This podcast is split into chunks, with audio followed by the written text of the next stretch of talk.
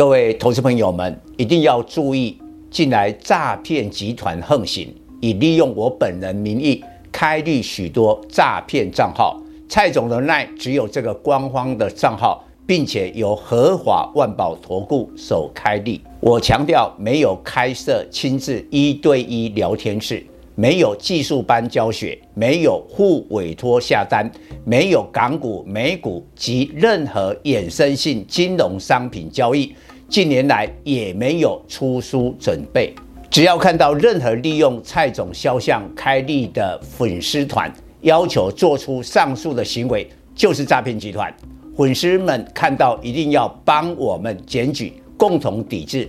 感谢大家。各位粉丝朋友，大家好，我是陈章，现在是礼拜二盘后的分析。今天台北股市顺利的反弹，虽然力道并不是很强，只有小涨二十七点，呃，不过我认为至少短线当中应该会守住我讲的关键价位一万四千七百点，这是这一波反弹一千五百点回档二分之一的位置。那今天本来一度涨了将近百点啊，这个看起来是一万五要站上了，但是最后呢，因为外资的卖超，其实今天看一下外资啊，我觉得它操作的逻辑还是值得我们注意的。外资今天卖超的金额非常大哦，你昨天礼拜一卖一个两百四十几亿，那那当然就是合理的，因为上个礼拜五在这个鲍尔。杰克森霍尔年会鹰派言论之后，本来昨天礼拜一外资就会大举的提款卖超，但今天又卖了一百八十几亿哎，哎这个所以啊，老实讲，今天能收红啊，我看呢、这个国家队啊，应该是买了很多，所以最后只有小涨二十七点啊，收在一四九五三啊，这个一万五啊得而复失。所以短线一四七零零看起来没问题，但是呢，时间长了一点，这个盘势还是会震荡哦，啊，不是这个你想象中那么容易啊，就一路的又反弹回去了，不会。那我觉得重点就是在外资认为半导体的库存调整还要延长，本来大家都认为说到今年的年底就差不多了，但是现在高盛说。整个半导体的库存调整会延长到二零二三的上半年。那现在当然马上要进入九月，但九月到明年的上半年还很久哎。所以你看到、哦、台积电今天呢、它是技术论坛，释出一箩筐的利多，包括三奈米下半年量产，两奈米的话呢，二零二五年呢、啊、会量产，都是好消息啊。但最后跌两块半，收在四九六。没有站回五百，因为假如库存的调整要延长到明年的上半年，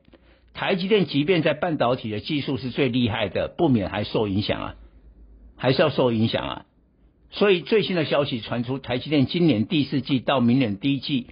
可能成长会停顿了，这样的话当然会影响。所以我会建议啊，其实蔡总很早很早就讲消费行为的改变。我一直认为消费行为是我们股价最最最先行指标，就是因为消费者有这样的行为，就产生了产业景气的好坏嘛。现在所有的消费者的这个行为呢，就是会往解封嘛，出去旅游啦，出去用餐啦，出去休闲啦。呃，出去这个购物，所以他对半导体需求不像过去两年居家上班、居家隔离的时候那么多了，